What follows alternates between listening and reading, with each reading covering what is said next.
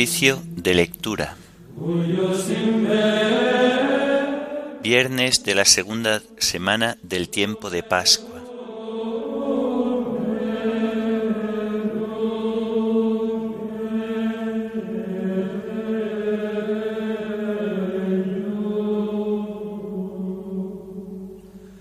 Himno Cristo, alegría del mundo. Antífonas y salmos del viernes de la segunda semana del Salterio. Lecturas y oración final correspondientes al viernes de la segunda semana del tiempo pascual.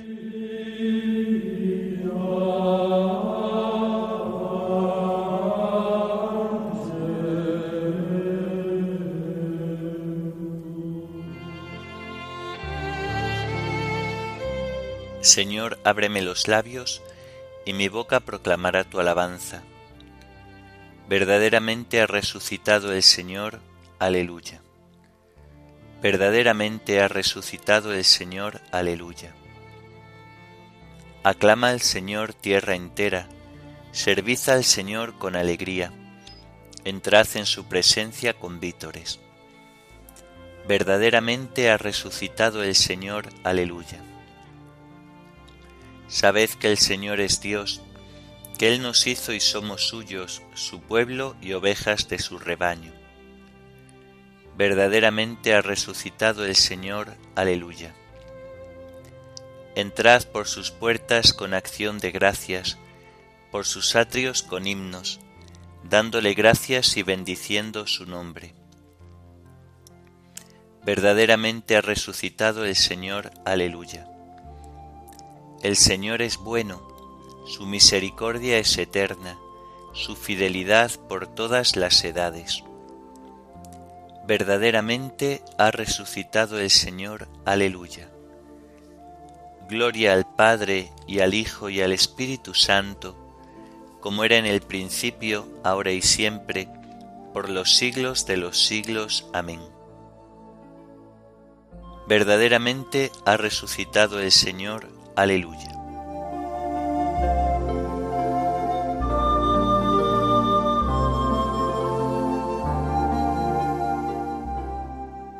Cristo, alegría del mundo, resplandor de la gloria del Padre. Bendita la mañana que anuncia tu esplendor al universo. En el día primero, tu resurrección alegraba el corazón del Padre. En el día primero, vio que todas las cosas eran buenas, porque participaban de tu gloria. La mañana celebra tu resurrección, y se alegra con claridad de Pascua. Se levanta la tierra como un joven discípulo en tu busca, sabiendo que el sepulcro está vacío. En la clara mañana, tu sagrada luz se difunde como una gracia nueva. Que nosotros vivamos como hijos de luz y no pequemos contra la claridad de tu presencia. Amén.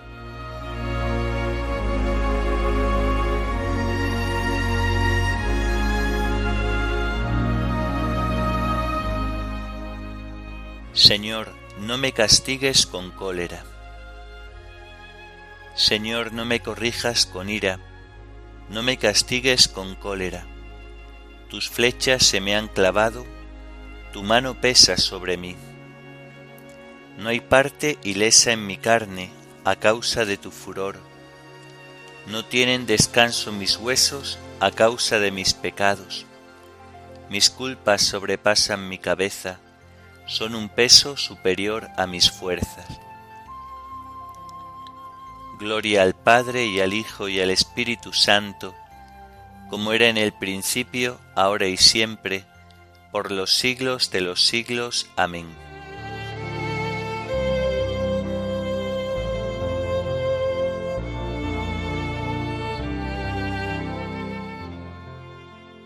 Señor, no me castigues con cólera Señor, todas mis ansias están en tu presencia. Aleluya.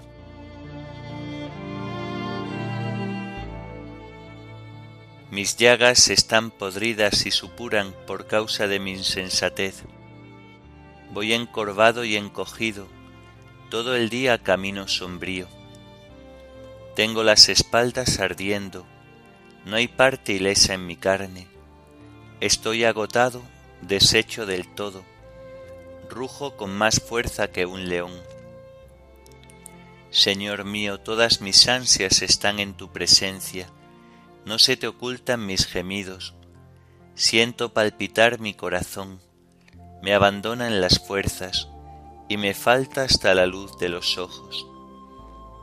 Mis amigos y compañeros se alejan de mí, mis parientes se quedan a distancia, me tienden lazos los que atentan contra mí, los que desean mi daño me amenazan de muerte. Todo el día murmuran traiciones. Gloria al Padre y al Hijo y al Espíritu Santo, como era en el principio, ahora y siempre, por los siglos de los siglos. Amén. Señor, todas mis ansias están en tu presencia. Aleluya.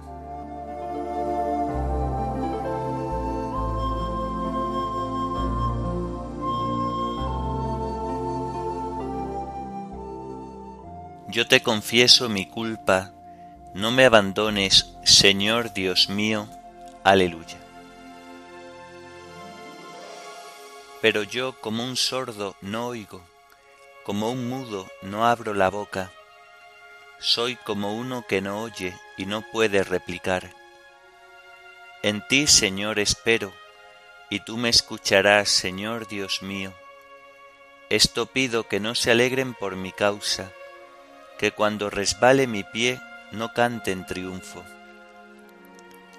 Porque yo estoy a punto de caer, y mi pena no se aparta de mí yo confieso mi culpa, me aflige mi pecado. Mis enemigos mortales son poderosos, son muchos los que me aborrecen sin razón, los que me pagan males por bienes, los que me atacan cuando procuro el bien. No me abandones, Señor, Dios mío, no te quedes lejos, ven a prisa a socorrerme. Señor mío, mi salvación. Gloria al Padre y al Hijo y al Espíritu Santo, como era en el principio, ahora y siempre, por los siglos de los siglos. Amén. Yo te confieso mi culpa, no me abandones, Señor Dios mío. Aleluya.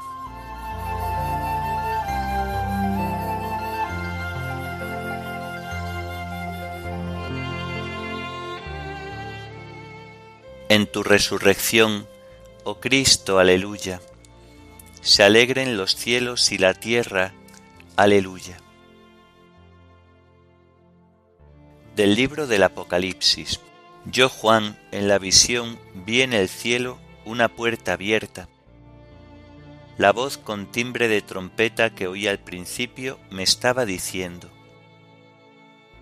Sube aquí y te mostraré lo que tiene que suceder después. Al momento caí en éxtasis. En el cielo había un trono y uno sentado en el trono. El que estaba sentado en el trono brillaba como jaspe y granate, y alrededor del trono había un halo que brillaba como una esmeralda. En el círculo alrededor del trono había otros veinticuatro tronos, y sentados en ellos veinticuatro ancianos, con ropajes blancos y coronas de oro en la cabeza.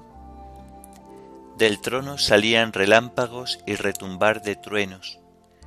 Ante el trono ardían siete lámparas, los siete espíritus de Dios, y delante se extendía una especie de mar transparente parecido al cristal. En el centro alrededor del trono había cuatro seres vivientes cubiertos de ojos por delante y por detrás. El primero se parecía a un león, el segundo a un novillo, el tercero tenía cara de hombre y el cuarto parecía un águila en vuelo. Los cuatro seres vivientes cada uno con seis alas estaban cubiertos de ojos por fuera y por dentro. Día y noche cantaban sin pausa. Santo, santo, santo es el Señor, soberano de todo, el que era y es y viene. Y cada vez que los cuatro seres vivientes dan gloria y honor y acción de gracias al que está sentado en el trono, que vive por los siglos de los siglos, los veinticuatro ancianos se postran ante el que está sentado en el trono, adorando al que vive por los siglos de los siglos, y arrojan sus coronas ante el trono diciendo, Eres digno, Señor Dios nuestro, de recibir la gloria, el honor y el poder, porque tú has creado el universo, porque por tu voluntad lo que no existía fue creado.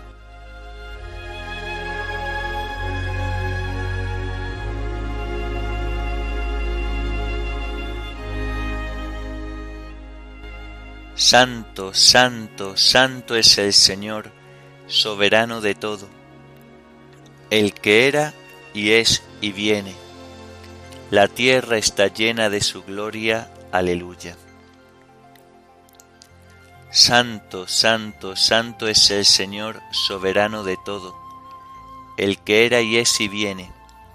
La tierra está llena de su gloria. Aleluya los serafines se gritaban uno a otro, Santo, Santo, Santo el Señor de los ejércitos. La tierra está llena de su gloria. Aleluya.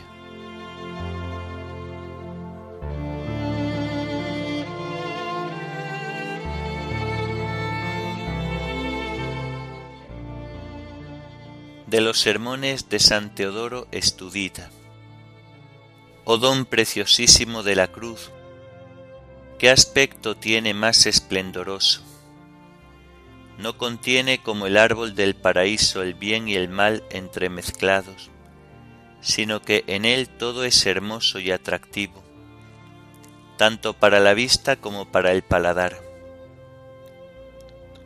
Es un árbol que engendra la vida sin ocasionar la muerte que ilumina sin producir sombras, que introduce en el paraíso sin expulsar a nadie de él. Es el madero al que Cristo subió, como rey que monta en su cuadriga, para derrotar al diablo que detentaba el poder de la muerte y librar al género humano de la esclavitud a que la tenía sometido el diablo. Este madero en el que el Señor cual valiente luchador en el combate, fue herido en sus divinas manos, pies y costado, curó las huellas del pecado y las heridas que el pernicioso dragón había infligido a nuestra naturaleza. Si al principio un madero nos trajo la muerte, ahora otro madero nos da la vida. Entonces fuimos seducidos por el árbol, ahora por el árbol ahuyentamos la antigua serpiente. Nuevos e inesperados cambios. En lugar de la muerte alcanzamos la vida, en lugar de la corrupción la incorrupción, en lugar del deshonor la gloria. No le faltaba pues razón al apóstol para exclamar, Dios me libre de gloriarme si no es en la cruz de nuestro Señor Jesucristo, en la cual el mundo está crucificado para mí y yo para el mundo. Pues aquella suprema sabiduría que por así decir floreció en la cruz, puso de manifiesto la jactancia y la arrogante estupidez de la sabiduría mundana. El conjunto maravilloso de bienes que provienen de la cruz acabaron con los gérmenes de la malicia y del pecado las figuras y profecías de este leño revelaron ya desde el principio del mundo las mayores maravillas. Mira si no, si tienes deseos de saberlo.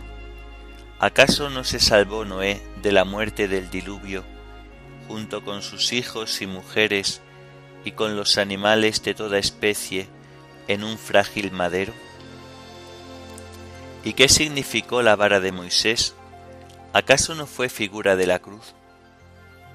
Una vez convirtió el agua en sangre, otra devoró las serpientes ficticias de los magos, o bien dividió el mar con sus golpes y detuvo las olas, haciendo después que volvieran a su curso, sumergiendo así a los enemigos mientras hacía que se salvara el pueblo de Dios.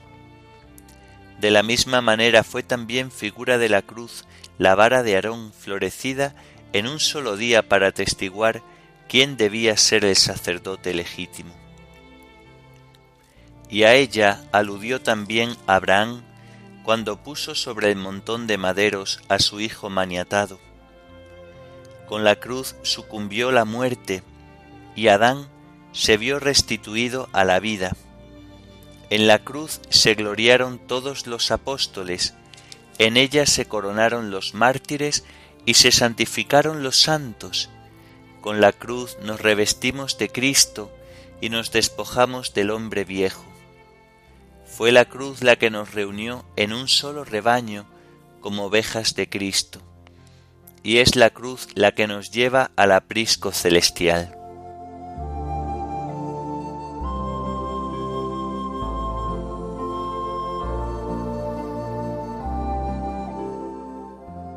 Este es el árbol dignísimo situado en medio del paraíso. En ti el autor de la salvación venció, con su propia muerte la muerte de todos. Aleluya. Este es el árbol dignísimo situado en medio del paraíso. En ti el autor de la salvación venció, con su propia muerte la muerte de todos. Aleluya. Tú sobresales por encima de los cedros más elevados. En ti el autor de la salvación venció con su propia muerte la muerte de todos. Aleluya.